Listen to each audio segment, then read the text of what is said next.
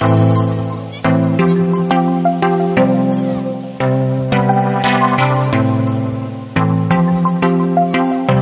Laufen entdecken Podcast.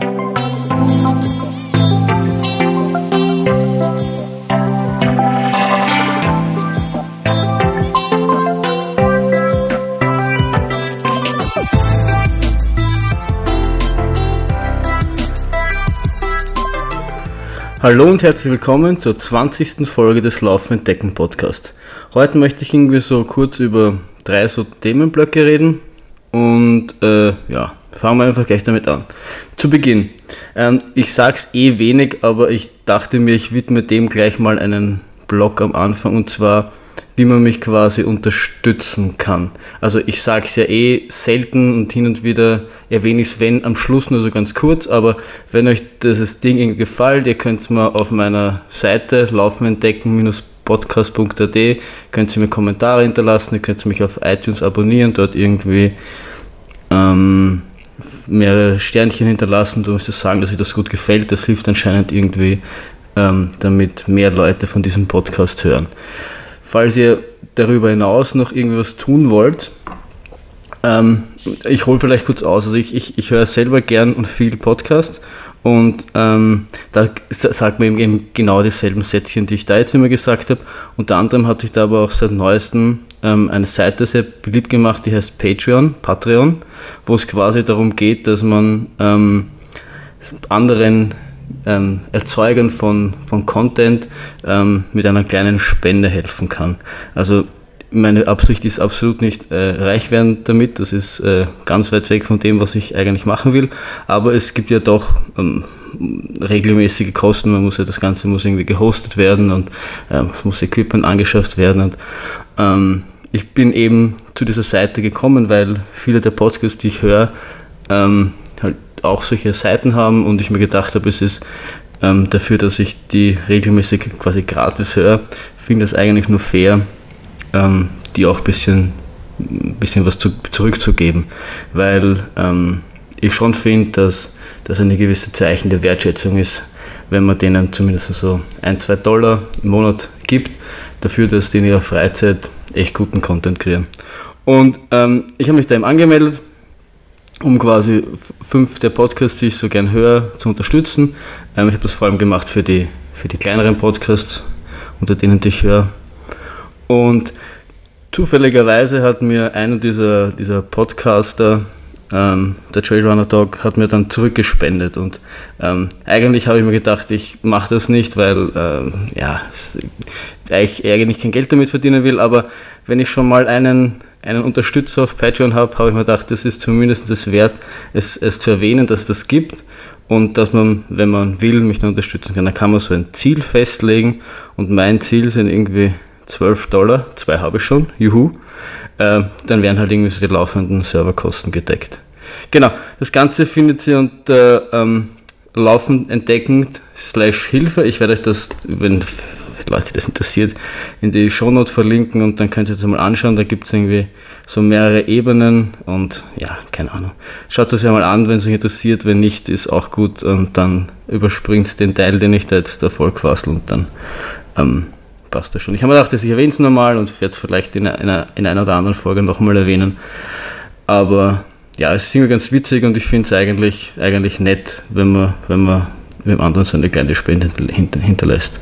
Ja, da möchte ich jetzt auch gar nicht mehr so viel darüber verlieren und möchte jetzt weitergehen zum, zum nächsten Thema. Und zwar ist das der Lava Red Ultra Trail. Wie ich ja vielleicht das ein oder andere Mal gesagt habe, wartet am 23. Juni äh, 120 Kilometer durch die Berge von Cortina Trampezzo auf mich.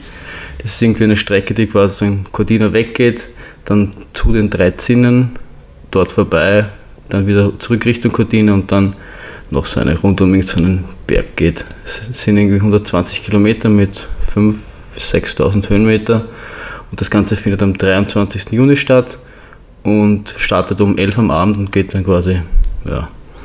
Mein, mein Ziel dort wäre es, in einer optimalen Welt unter 26 Stunden zu bleiben. Also die Cut-Offs sind, glaube ich, 30 Stunden, wenn ich mich nicht irre irgendwas unter 26 wäre schön. Und zwar wäre das deswegen schön, weil es gibt in Amerika einen so einen dieser, dieser berühmtesten, der, der, berühmteste Ultramarathon oder der 100, berühmteste 100-Meilen-Lauf ist ähm, der Western States 100.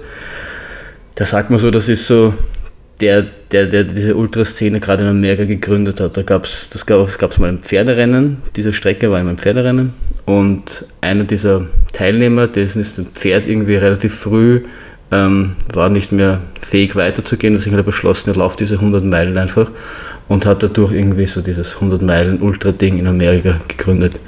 Der Name ist Gordy Ainsley und der läuft diesen Lauf immer, noch, noch immer jährlich. Nichtsdestotrotz, und da, da, muss man sich qualifizieren, also da muss man sich qualifizieren dafür.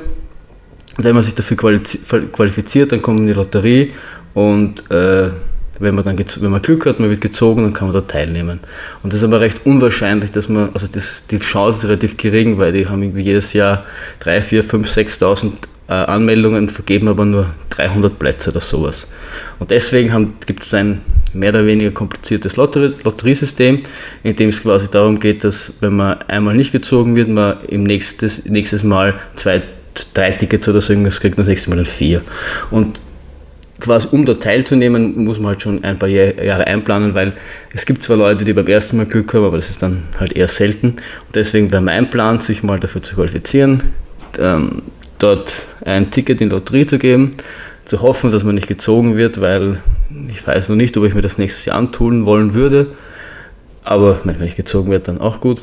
Und dann halt quasi so irgendwie vielleicht es ein paar, zwei, drei Jahre zu versuchen, um dann eben dort teilzunehmen. Also dieser Lauf ist relativ, ist eben relativ prestigeträchtig. Der geht von äh, Auburn nach Squaw Valley, glaube ich, oder umgekehrt, von Squaw Valley nach Auburn, irgendwie so. Und ist quasi ein, ein Net Downhill, also er geht eigentlich mehr runter als rauf. Es ist jetzt nicht so das, was mir am meisten liegt, aber es ist schon so einer dieser, dieser Rennen, an denen man irgendwie, finde ich, gern mal teilgenommen hätte. Und ja, das ist eben, der, der Lavaredo ist eben einer dieser Qualifikationsrennen, die es in Europa gibt. Und ähm, um quasi qualifiziert zu sein für, für Western States, muss man, muss man unter 26 Stunden laufen. Das wäre wär schon schön. Keine Ahnung, ob es sich ausgeht und wenn ich über 26 Stunden laufe, soll es auch kein Beinbruch sein. Ähm, aber es wäre schon irgendwie schön. Es gibt übrigens, ähm, falls, wenn, wenn das interessiert, ähm, einer der, meiner Meinung nach, einer der besten Lauffilme, die es die es da draußen gibt. Und einer, der mich immer wieder sehr viel inspiriert, ist äh, Unbreakable. Der handelt eben von diesen Western States aus dem Jahr, ah, ich müsste jetzt müsste überlegen, ich glaube 2010. Da sind, haben nämlich vier Leute teilgenommen, die zu diesem Zeitpunkt noch jeden 100-Meilen-Lauf, an dem sie teilgenommen haben, gewonnen haben. Und offensichtlicherweise, wenn die, wenn die, da, wenn die da teilnehmen, muss, müssen drei davon verlieren. Und ähm, der Film ist deswegen auch so speziell, weil auch der Rennverlauf quasi wie für einen, für einen Film gemacht ist, weil es ein sehr dramatisches Rennverlauf, ähm, in dem einer zurückgefallen ist und dann noch irgendwie aufgeholt hat. Ich möchte jetzt nicht äh, zu viel verraten, aber es ist irgendwie einer, also ich finde, das ist so einer der, der Ultralauffilme, die, die ich irgendwie jedem wärmstens ans Herz legen würde, wenn er sich überlegt, einen Film anzuschauen über Ultralaufen. Also er heißt Unbreakable, ich kann es auch nochmal verlinken in den Shownotes. Ähm, ist von Journey Films. Kann man sich, glaube ich, also man findet es, glaube ich, nicht auf YouTube. Ich glaube, auf YouTube findet man nur ein paar, paar Clips und ein paar Outtakes. Ähm, aber man kann sich den um, um weniger auskaufen. Das, ist, das, das zahlt sich bei dem, bei dem Film schon aus. Genau, und was ich eben, also das, jetzt bin ich irgendwie ein bisschen abgekommen vom eigentlichen Thema. Genau, Lavaredo. Und ähm, weil ich es ja auch schon so beim Triathlon ein bisschen gesagt habe und ähm, gemeint habe, dass es oftmals sehr kompliziert ist, an solchen Läufen teilzunehmen, wollte ich da auch beim Lavaredo so etwas ein ähm, bisschen darüber erzählen, dass es auch da natürlich ein bisschen aufwendiger ist, teilzunehmen als bei einem 5-Kilometer-Lauf im, im Prater. Und zwar muss man gerade für Italien, ich glaube auch so wie ich das gehört habe, für Frankreich muss man ein medizinisches Attest abgeben, dass man ähm, gesund genug ist, ähm, zu laufen. Ähm, da füllt man, das ist ein Formular, das man sich dort runterladen muss. Da muss man mit, mit zu einem Arzt äh, gehen damit und der muss das unterschreiben. Und die Ärzte unterschreiben sowas natürlich nicht ähm, freiwillig, oder schon freiwillig, aber die wollte ich nicht untersuchen, weil die müssen da auch ihre, ihre Ärzteerkennungsnummer abgeben und sind dann quasi da ein bisschen dafür verantwortlich, dass, ich, dass sie da keinen Blödsinn sagen. Das heißt, ähm, ich habe da in dem Fall ein Belastungs-EKG machen müssen, das grundsätzlich funktioniert hat. Ich bin nur ähm, draufgekommen, erst ein bisschen später, dass ich mir das am Donnerstag nach dem Transvulkanier ausgemacht habe und ähm, mir kurze Zeit, am Sonntag nach dem Transvulkanier nämlich, Sorgen gemacht habe, ob das nicht irgendwie die große Anstrengung am Samstag irgendwie so mein Ergebnis verfälschen könnte, würde. Ähm, habe aber dann relativ bald festgestellt, dass ich mich sehr gut eigentlich regeneriert habe.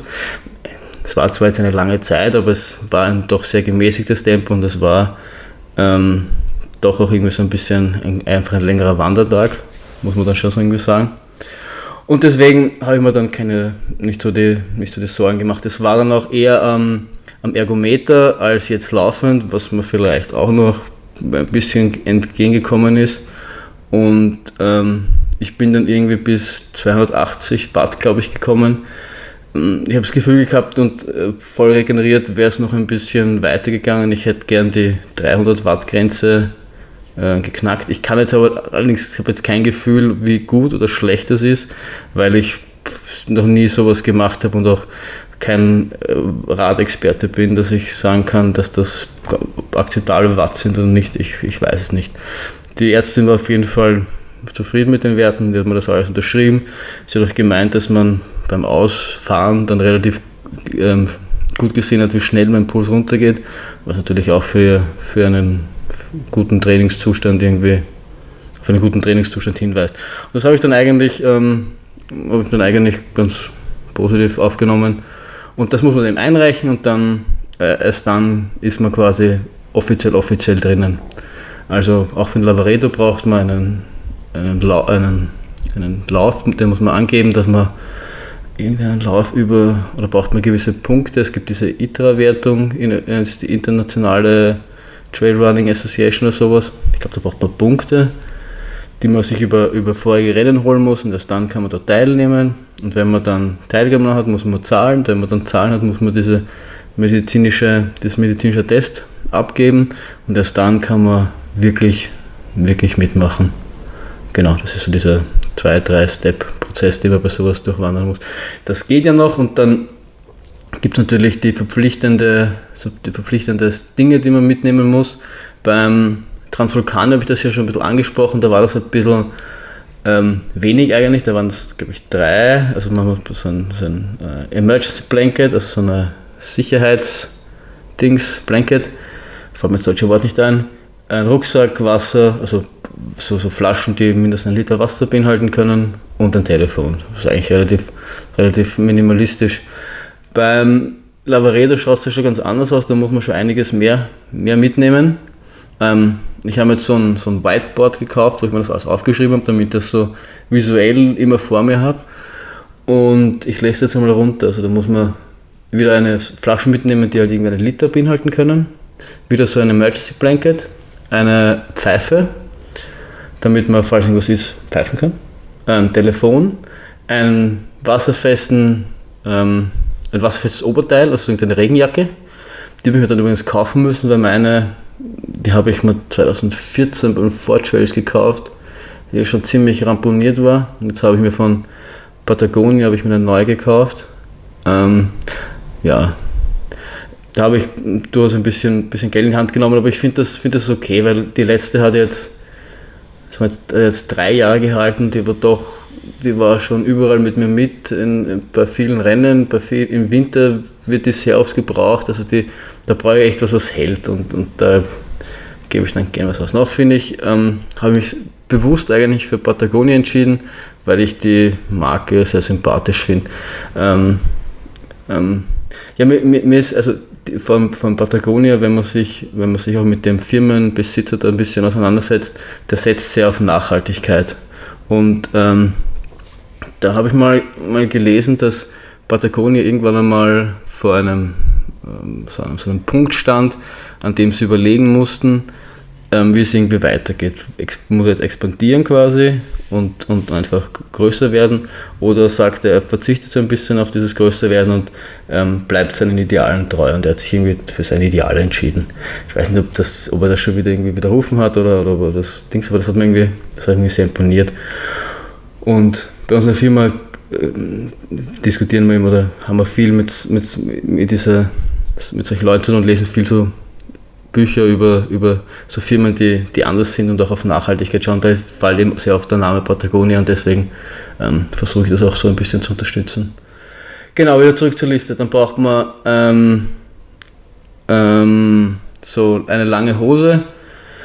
Das ist das wahrscheinlich, was ich, was ich nur mitnehme, weil es oben steht, aber da ich selbst im Winter keine langen Hosen trage beim Laufen, finde ich, die ist, sehr unnötig, aber ja, soll es sein.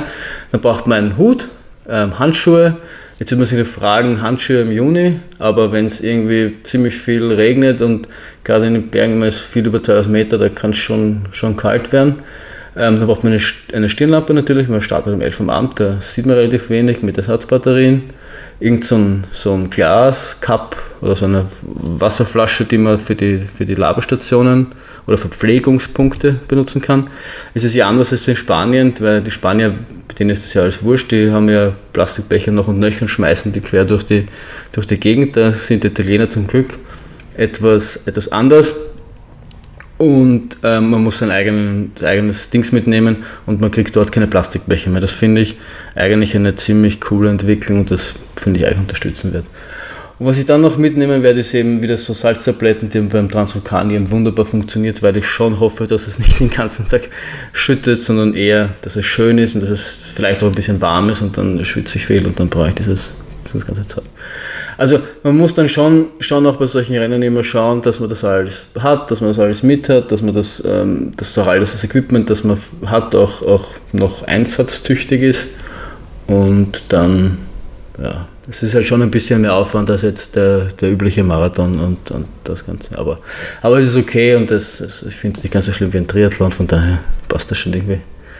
Genau, und in der Phase befinde ich mich jetzt so gerade. Also wir haben es ja jetzt irgendwie am 31. Mai und ähm, jetzt fang, es, es waren so zwei Wochen Erholungszeit quasi ein bisschen mit so einem, ah, ich meine, letzte Woche war ich, war ein langer Lauf mit 34 Kilometern über Höhenmeter, das war, das war schon wieder nicht so die Erholung, aber jetzt geht es nochmal in einen zwei, drei Wochen Block, wo es rund geht und dann, dann geht es los am Lavredo Ultra Trail. Und dann, dann gibt es eben bis Oktober oder so keinen Lauf mehr. Das, da kann man ein bisschen den Sommer genießen und, und zu viele Rennen finde ich eh nicht, eh nicht gut und dann ähm, geht es wieder los in Kroatien. Das wird cool. Genau. Ja, also im Großen und Ganzen freue ich mich eigentlich schon wieder drauf und, und, und fühle mich ziemlich gut. Und ich muss sagen, ich habe mich auch eine Woche nach dem Transvulkanier nicht so gefühlt, als wäre ich die Woche davor 74 Kilometer durch diese wahnsinnige Insel gelaufen. Also da war ich selbst mit mir überrascht und haben ein bisschen, bisschen lobend auf die Schulter geklopft. Das haben wir schon taugt.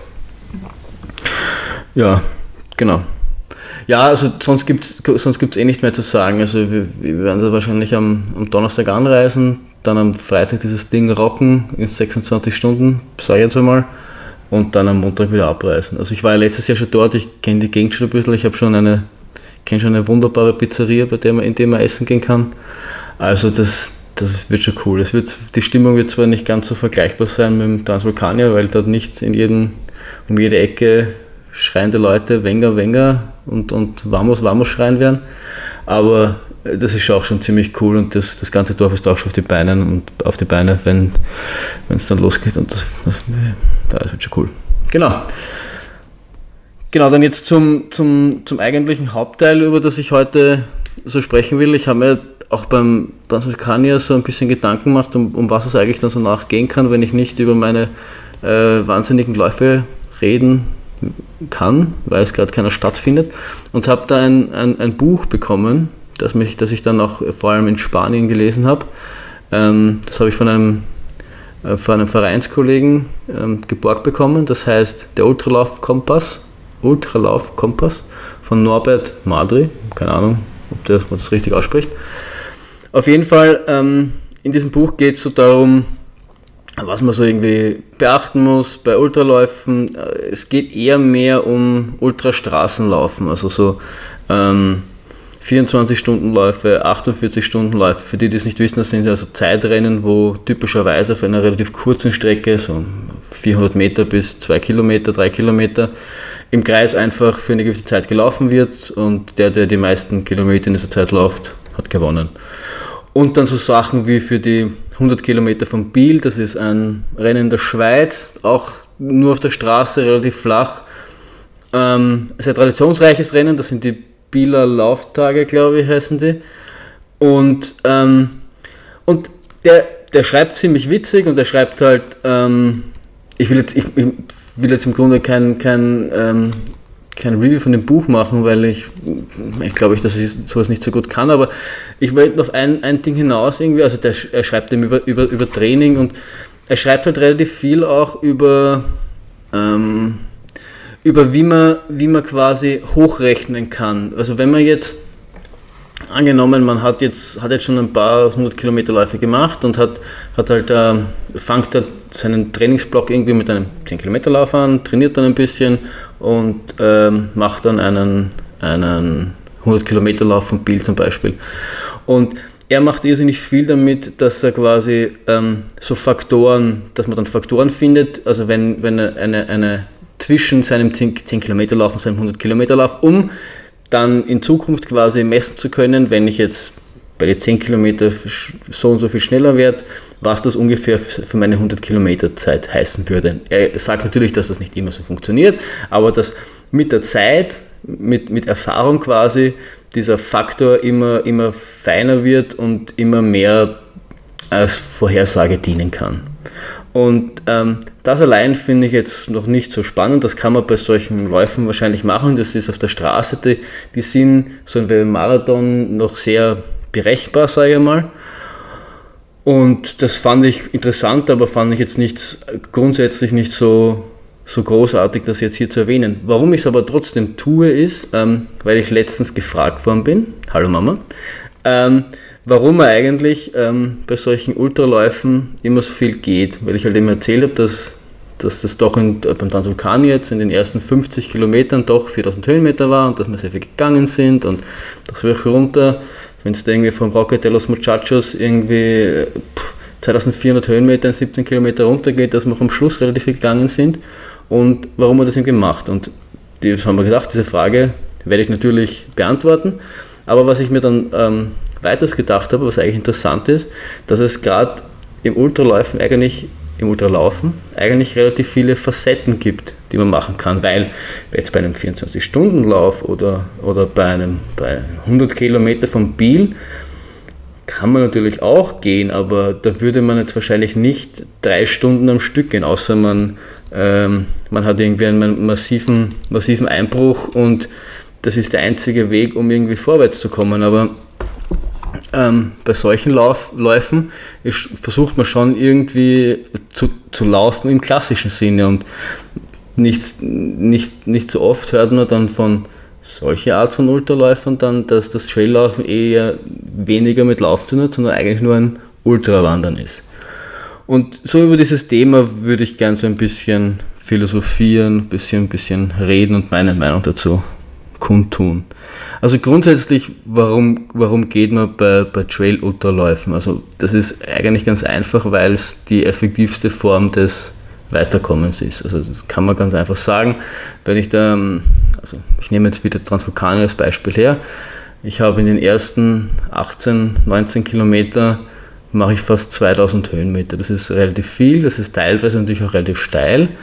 Und ähm, ich könnte natürlich, wenn jetzt ich nach 18 Kilometern aufhören würde, würde ich es vielleicht schaffen, das durchzulaufen. Vielleicht nicht so schnell durchlaufen, weil ähm, ich mich relativ schnell ausbrenne, aber man könnte das vielleicht, könnte das vielleicht noch irgendwie durchjoggen, zumindest, dass man sagt, man ist keinen Schritt äh, gegangen. Wenn man allerdings nach 18 Kilometern ähm, dann oben angekommen ist und aber noch 56 äh, äh, vor sich hat, dann schaut die Sache schon wieder anders aus. Das heißt, man muss natürlich bei einem Bergaufstück jetzt kalkulieren, was bringt mir das? Wenn ich da jetzt raufblase wie ein Wahnsinniger und Hausnummer 15 Minuten schneller bin, als wenn ich gehen würde, dann aber hinten heraus keine Kraft mehr habe und dann zwei Stunden verliere, dann bringt das nichts. Das heißt, ich versuche mit der wenigsten Anstrengung so schnell wie möglich zu sein. So würde ich das jetzt für mich sagen. Das heißt, ähm, wenn es jetzt ein, ein, natürlich gehe ich, versuche ich schnell zu gehen und es ist kein Spazierengehen, wie wenn ich durch die Stadt bummel, aber es ist auch nicht so, äh, dass ich versuche, mit aller Gewalt so schnell wie möglich raufzukommen, sondern es ist so, man muss so seinen Mittelweg finden. Da, dann spielt natürlich gerade bei den Trade Ultraläufen auch immer das, der, der Untergrund einen, einen, macht einen riesen Unterschied. Wenn ich eine wenn ich bergauf eine Straße habe, ist das ganz was anderes, als wenn ich bergauf irgendwie Steine, Wurzeln und, und sehr unebenes Gelände habe, weil mich dann Laufen auf sehr unebenem Gelände natürlich noch mehr Kraft kostet als ähm, auf der Straße. Auf der Straße muss ich mich sehr wenig auf meinen Schritt konzentrieren. Ich kann quasi nur nach vorschauen, kann quasi gedanklich irgendwo sein und kann dann vielleicht auch eine Steigung ähm, leicht rauslaufen, rauflaufen. Im Gegensatz dazu, wenn ich jetzt ähm, ein sehr unebenes Gelände habe, muss ich, hab, ist, ist kein Schritt wie dann andere. Das heißt, ich muss einmal ein bisschen weiter links, einmal ein bisschen weiter rechts, einmal ein bisschen weiter vorne, einmal ein bisschen weiter hinten. Irgendwo habe ich vielleicht auch einen Riesenstein oder eine Riesenwurzel. Dann, ähm, so habe ich gelernt, ist es effektiver, um den herumzulaufen, als jetzt einen großen Schritt zu machen. Aber ich muss halt ständig auf, das, auf den Untergrund äh, reagieren. Und diese Reaktion kostet mir einfach Kraft. Wenn ich allerdings einen auf einen, also ich habe ja vor let, letztes Jahr, äh, nachdem ich mir das Schlüsselbein gebrochen habe, war mein erstes Wiedereinstiegsrennen die 12 Stunden von Langentersdorf. Langentersdorf ist ein Ort in der Nähe von Wien, da gab es einen Teich, der, eine Runde drumherum, die war 900 Meter lang und da, das war quasi der Kurs für 12 Stunden lang Laufen. Das heißt, das war asphaltiert, da hat man relativ schnell den Kurs gekannt, so nach der zweiten, dritten Runde hat man jeden Stein gekannt und mh, mm, da ist es wichtig, quasi gleichmäßig zu laufen. Nicht so schnell und nicht so langsam, aber quasi gleichmäßig durchzulaufen. Auch da kommt es natürlich auch ein bisschen auf dein, darauf an, dass was du körperlich in der Lage bist zu, zu, zu leisten. Also da ist auch eine gewisse Lauf-G-Strategie sinnvoll, um nicht, um nicht ähm, zu überpacen, also zu schnell zu werden. Aber grundsätzlich ähm, kann man da, wenn man die richtige Pace findet, ähm, eigentlich auch konstant durchlaufen. Aber bei einem, bei einem Transvulkanier, ähm, selbst die, die, die Besten, die laufen zwar vieles, was, was der Pöbel mal, nicht läuft, aber auch die haben ihre Grenzen, wo einfach ein, ein, ein, ein schneller Powerwalk wie man so schön auf Neudeutsch sagt, einfach viel effizienter ist. Ich meine, die, die, die, die Powerwalken so schnell, ähm, wie, ich, wie ich wahrscheinlich rauflaufen würde, aber das ist jetzt, ist jetzt ein ganz anderes Thema. Und, ähm, und was, was dadurch der Unterschied halt, finde ich, auch ist, ist, dass dass ähm, ein Trail-Ultralauf dadurch viel unberechenbarer wird als ein 24-Stunden-Lauf. Also du kannst und das, das kommt auch ganz klar aus dem Buch heraus, oder das ist ganz klar auch die Meinung des Autors, du kannst über Zeit mit Erfahrung in gewisser Weise vorhersagen, zu was du imstande bist zu leisten.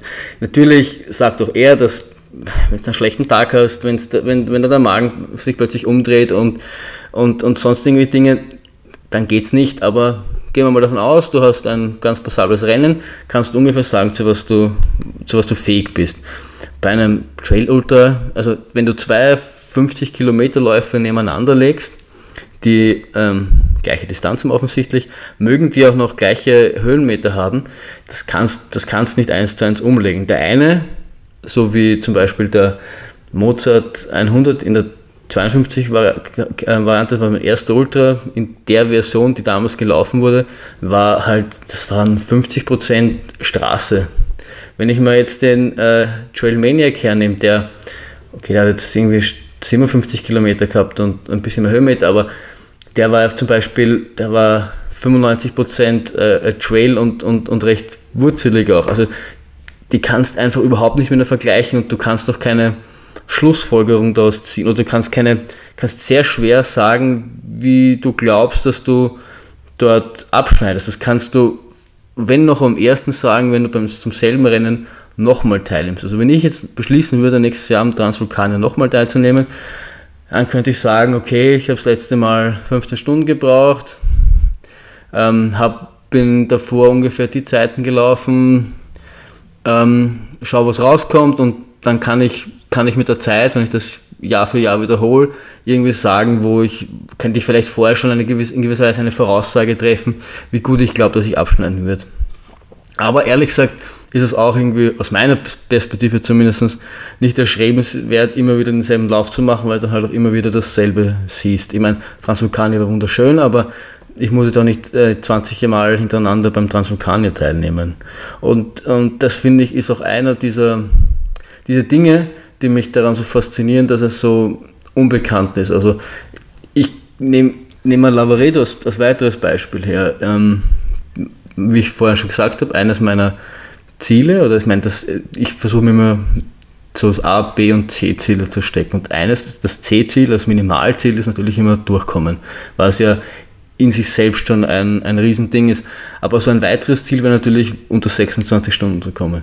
Ich kann aber irrsinnig schwer sagen, wie realistisch das ist. Ich kann mal, also das, ich kenne den Untergrund ein bisschen und, und also zumindest von der zweiten Hälfte der Strecke, weil ich da ja letztes Jahr für, den, für die kleinere Version, für die 50 Kilometer Version gelaufen bin.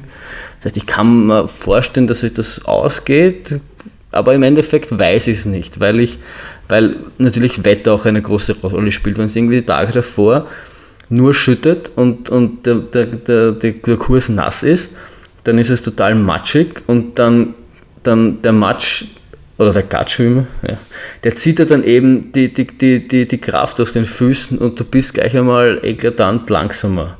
Hingegen, wenn du jetzt irgendwie Sonnenschein hättest und vielleicht ähm, das Sonnenschein, das extremen Sonnenschein, dann ist wieder die Hitze, die das Probleme macht. Wenn es jetzt aber nicht so heiß ist und das bewölkt, dann ist das vielleicht, dann ist es offensichtlich besser und du, du bist schneller. Das hast natürlich bei einem Stadtmarathon auch, aber da spielt es meiner Meinung nach nicht so eine große Rolle. Weil wenn es, okay, die Hitze vielleicht schon und Regen ist vielleicht unangenehm, aber der Regen macht jetzt nicht macht jetzt vielleicht ein paar wenige Minuten aus, aber macht dann nicht, äh, macht, ist nicht so eklatant, finde ich zumindest. Vor allem bist du dem Wetter da auch über längere Zeit ausgesetzt. Also bei einem Marathon, ähm, die meisten, die Durchschnittsmarathonzeit liegt, glaube ich, irgendwie bei irgendwie zwischen 4 Stunden 30 oder sowas. Das ist, das ist sich unangenehm und das ist trotzdem noch immer eine Wahnsinnsleistung, aber ähm, die Siegezeit beim, beim Lavaredo Ultra Trail sind bei 13 Stunden. Das heißt, allein von der ausgehend kannst du sagen, dass, dass du sicher wesentlich länger unterwegs sein wirst. Das heißt, wenn es da irgendwie schlechtes Wetter ist und du dem mindestens 20, 20, 24 Stunden ausgesetzt bist, macht das natürlich einen wesentlich größeren Unterschied. Und ähm, solche Dinge kannst du natürlich auch bei, bei 24-Stunden-Laufen haben oder bei Biel haben, aber die sind halt meistens auf Asphalt und dadurch nicht ganz so schlimm. Auch ist bei diesen vor allem bei diesen Zeitrennen meistens ähm, verpflegungstechnisch auch, auch, wesentlich einfacher. Das ist auch sicher einer der Dinge, warum, warum die oft für Einsteiger der Ultraszene empfohlen werden, was ich durchaus auch ähm, so, so sehe, ist, dass du einfach bei jeder Runde, also kannst du dir meistens dort in der Nähe vom, vom Startblock, vom Start, ähm, einfach ein Zelt aufstellen oder ein paar Sessel hinstellen und hast, kannst du dort deine, deinen persönlichen Verpflegungspunkt sozusagen machen. Und das heißt, du laufst alle x Kilometer, also die meisten Strecken sind so ein, zwei Kilometer maximal und da kommst du halt alle zwei Kilometer, ein, zwei Kilometer dran vorbei und musst eigentlich relativ wenig Sorgen drum machen, was du mitnimmst und, und, und, und irgendwie ähm, wie du zu deinem, zu deinem Dings kommst. Du kannst relativ viel mitnehmen, weil du es einfach dort irgendwo hinlegen kannst und laufst kurz vorbei, schnappst du kurz was, ähm, laufst du da weiter und das geht schon. Ich meine, die Profis, die, die, die Zeitlauf-Profis, ähm, die essen während dem Laufen, die gerade, dass sie, dass sie ähm, ähm, kurz zum, fürs große Geschäft vielleicht einmal ähm, kurz aufs Klo gehen, die verbringen die ganze Zeit auf der Laufstrecke. Aber das ist, ähm, ich würde da jetzt nicht die Profis als Maßstab hernehmen, weil die sowieso auch beim Trail Ultralaufen in einer komplett anderen Liga sind und dann für so Otto-Normalläufer wie wir dann nicht wirklich ähm, eine Verbindung herstellen kann dazu. Ähm, wie ich schon gesagt habe, beim, beim Transvulkanier, bei dem Stück, was angeblich flach war, ähm, habe ich in einem Podcast gehört, dass man da locker einen Viererschnitt laufen kann. Also, ich meine, das, ist, das ist irrwitzig. Das, das kann ich mir nicht vorstellen. Von, ich meine, weil, weil das ist mitten, das ist bei Kilometer 25 und da läuft man mal locker einen Viererschnitt. Puh, das ist, halt, das ist halt echt eine ganz andere Welt und das, ähm, das ist schwer, das irgendwie, sich, sich mit dem irgendwie zu, zu assoziieren. Ja, also das ist so eine, das ist so vor allem, also jetzt um, um zur ursprünglichen Frage zurückzukommen, das ist so vor allem der Grund, warum man sagt, man, man geht einfach, weil es einfach, weil es einfach effizienter ist. Und ähm, ja, und weil es, weil es die, der Untergrund manchmal auch nicht so zulässt. Also wenn es dann wirklich steil ist und wirklich ähm, wurzelig ist, auch beim, beim Lavarit Ultra Trail, der letzte Abstieg, den ich auch letztes Jahr schon gelaufen bin, der ist auch, verliert man 9 Kilometer, so irgendwie 1000 Höhenmeter oder so, 1100 Höhenmeter. Also der ist auch nicht ohne und ja, also dann ist er einfach manchmal effizient. Und was, was ich noch vergessen habe, manchmal ist man natürlich dann auch ähm, schon sehr hochalpin unterwegs. Also wenn, wenn man 2, 2, 4 oder, oder 3000 Höhenmeter unterwegs ist, wird die Luft natürlich auch dünner und dann ist selbst ähm, die, äh, was man glaubt, die geringste Anstrengung, ähm, kommt man sehr ins Keuchen und, und, und ähm, muss dann eben ähm, langsamer treten, als man vielleicht ähm, tun würde, wenn man nicht so hoch laufen würde. Ja. Und ja, und manchmal ist auch, vor allem Hochalpin ist es dann auch eine, eine Frage der, der Sicherheit meiner Meinung nach, weil, weil oftmals da alles sehr, sehr so locker ist, also wie soll ich sagen, also sehr, das kann ich sagen, nicht so, manchmal nicht ganz so trittfeste Wege und dann fühlt man sich etwas sicherer, wenn man, wenn man, wenn man nicht so schnell unterwegs ist. Und was man halt auch dabei hat, sind halt, sind halt Stöcke beim Gehen ähm, ich finde, die helfen wahnsinnig und ich wüsste auch nicht, wie ich den Transvulkanier geschafft hätte, ohne dass ich Stöcke mitgenommen hätte. Ähm, die helfen einfach dabei, dass man länger einen aufrechten Körper hat, dass man nicht so einsackt. Und ähm, jeder, der schon mal wandern war, weiß es ja, dass was ja, was ja ganz angenehm ist, wenn man irgend so, früher als Kind hat man ja dann irgendwo Holz gefunden, hat sich da quasi so ein, so ein, so ein Stecken gemacht und die, bei die, in, in, der Ultraszene, gerade bei den Ultra-Trail-Läufen, sind die eigentlich relativ beliebt. Es gibt dann so quasi die Puristen oder es gibt dann Leute, die Fraktion, die sagen, nein, das brauche ich absolut nicht, mit den, mit den Stecken in der Hand kann ich überhaupt nicht umgehen.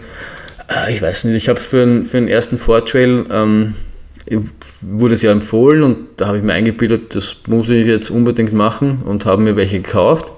Da gibt es vielleicht auch eine lustige Geschichte dazu. Ich habe mir die gekauft und bin dann mit dem Auto damals in den nächstgelegenen Wald gefahren und mit, mit voller Ambition diese, diese Teile ausprobiert und bin dann durch die Gegend ge, gewandert, ge, ge, gelaufen mit den Stöcken in der Hand und war begeistert und habe mich wie ein Trailrunner gefühlt.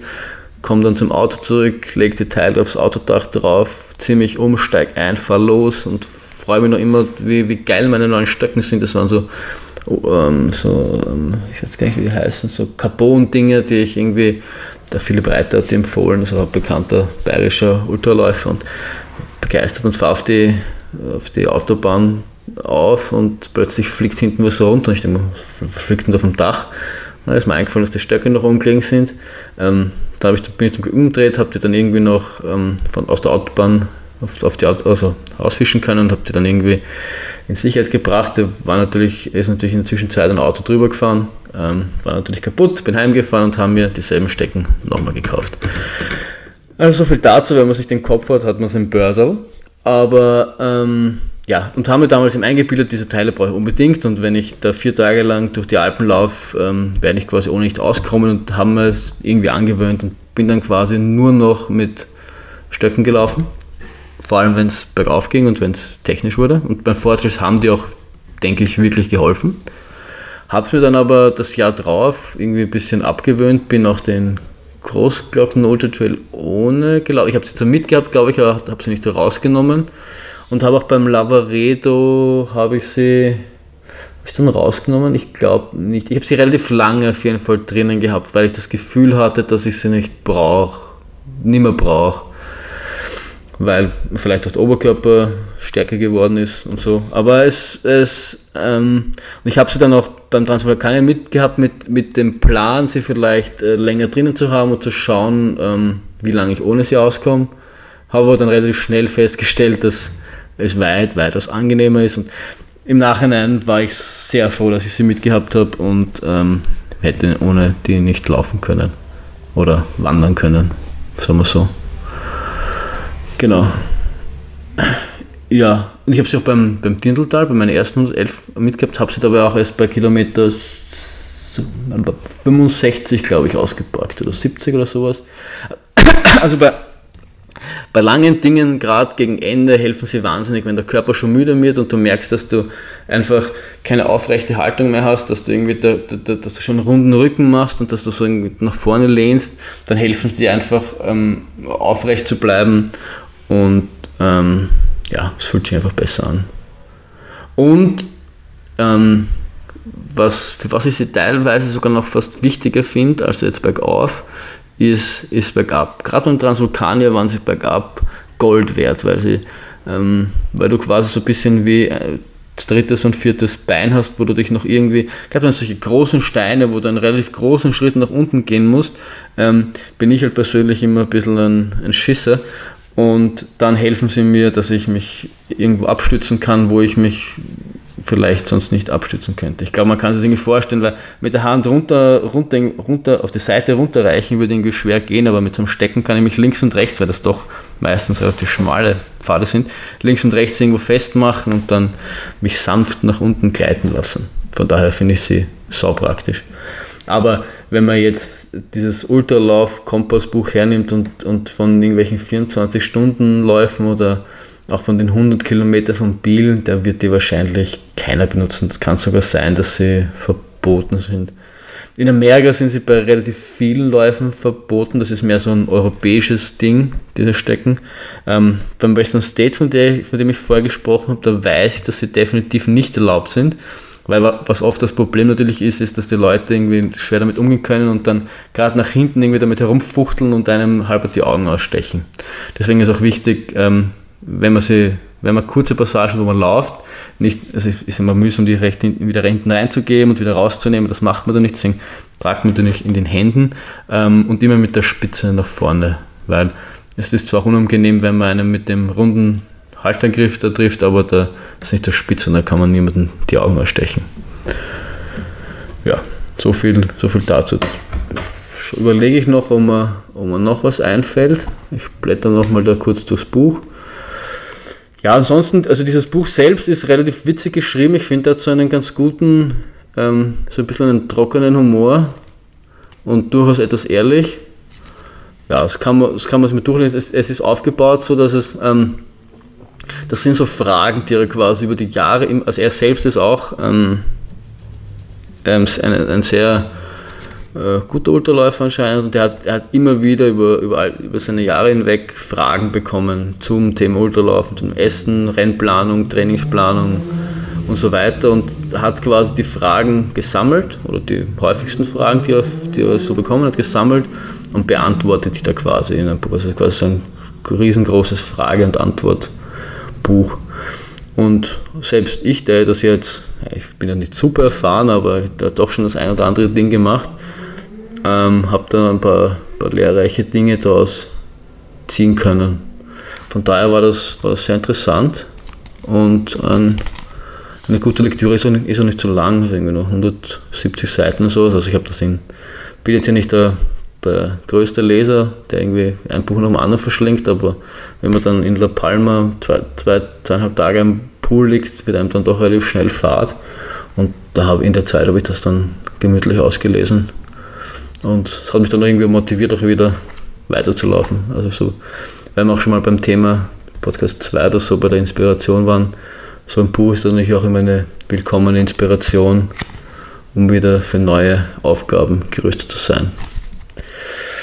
Ja, mehr fällt mir jetzt nicht mehr ein. Jetzt habe ich eh schon lang genug geredet. Die Podcasts dann auch immer länger. Das ist, denke ich, sicher ein positives Zeichen. Ansonsten wiederhole ich nochmal das, was ich am Anfang gesagt habe. Wenn ihr mich sonst irgendwie unterstützen wollen, wollt, dann würde ich mich natürlich freuen, wenn ihr äh, mich abonniert und wenn ihr das quasi dann dadurch regelmäßig automatisch auf euren Podcatcher bekommt und, und euch das anhört. Ähm, ihr könnt mir auch Kommentare hinterlassen, also wenn euch irgendwas interessiert oder wenn ihr irgendwie zu irgendeinem Thema eine andere Meinung seid, also ich behaupte nicht, die Weisheit mit dem Suppenlöffel gefressen zu haben, ähm, könnt ihr mir einen Kommentar hinterlassen und ich, ich antworte jeden. Also es, es, die Homepage hat noch keine so viele, noch nicht so viele Kommentare, dass, das nicht, dass ich das nicht schaffen wird. Also da können wir ruhig in eine Diskussion eintreten. Ähm, wenn ihr mich darüber hinaus ähm, noch unterstützen wollt, ähm, schaut mal auf Patreon. Ähm, könnt ihr euch mal durchlesen, was ich da so verzapft habe. Da gibt es eben, ich habe dann zwei so Levels kreiert, einmal für einen Dollar und einmal für zwei oder fünf Dollar, glaube ich. Ja, schaut es euch an, wenn es euch interessiert. Ähm, wenn nicht, ist es auch absolut in Ordnung. Ansonsten könnt ihr auch euren Freunden so erzählen, dass es einen coolen Podcast gibt, der es wert ist, gehört zu werden. Ähm, Ansonsten, ja, gibt es nichts zum Sagen. Ich wünsche euch ähm, viel Spaß bei euren Verrücktheiten und wir hören uns dann nächste Woche wieder. Servus.